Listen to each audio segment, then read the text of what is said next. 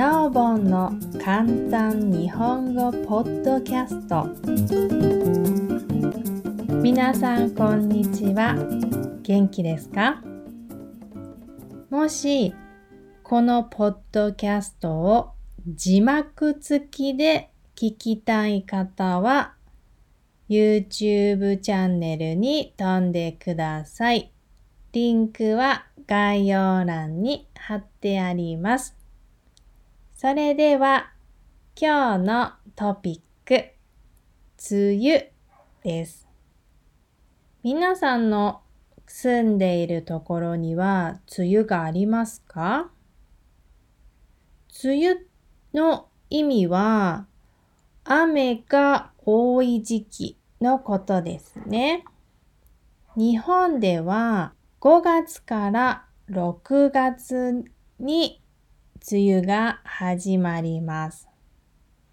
でね、日本は毎年梅雨があるので、梅雨が始まることを梅雨入り、梅雨が終わることを梅雨明けと言います。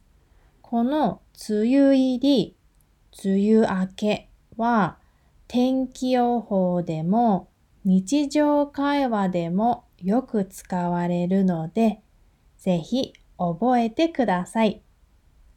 で、この梅雨入り、梅雨明けを日常会話ではどんな風に使うかと言ったらね、二つ紹介します。まず一つ目がね、梅雨入りしましたか？梅雨明けしましたか？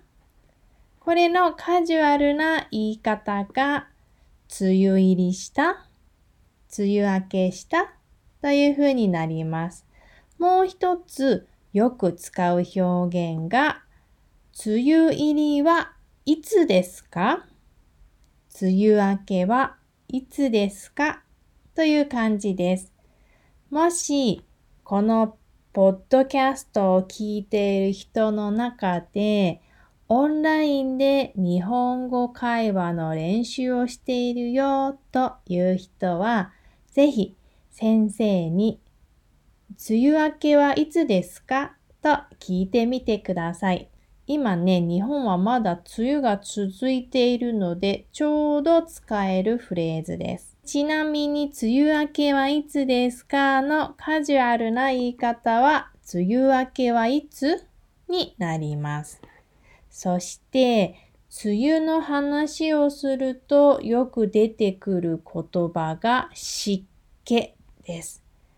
皆さんは湿気という言葉を聞いたことありますかね？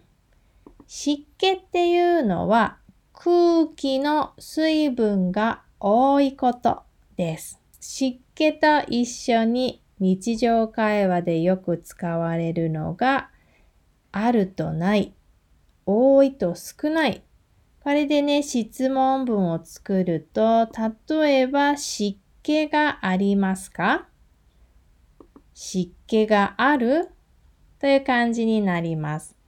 もう一つの言い方、湿気が多いですか？湿気が多いになります。そして、梅雨といえば雨が降るので、雨が降れば必ずいるものが傘ですよね。傘は傘を使うという表現もありますが、実は傘のための動詞というのがあるんです。それが刺す。傘を刺す。これもよく使われるので、ぜひ覚えておいてください。でね、もしあなたが傘を2本持っていて、それを友達に貸してあげようかなと思った時に使えるフレーズが、何々があると何々を持ってくるです。どうやってね、質問文を使うかというと、傘がありますかとか、傘ある？友達に聞いてあげてください。または、傘を持ってきましたか？とか、傘持ってきた？と聞いてあげてください。で、もしね、え、持ってきてないって言われたら、今度はね、貸してあげましょう。貸すという言葉を使って、あ、じゃあ傘をお貸ししましょうか？とか、あ、じゃあ傘貸してあげようか？とか、傘貸してあげようかといった感じで聞いてあげてください。はい。ということで、今日は梅雨についてのお話でした。それではまたね。バイバーイ。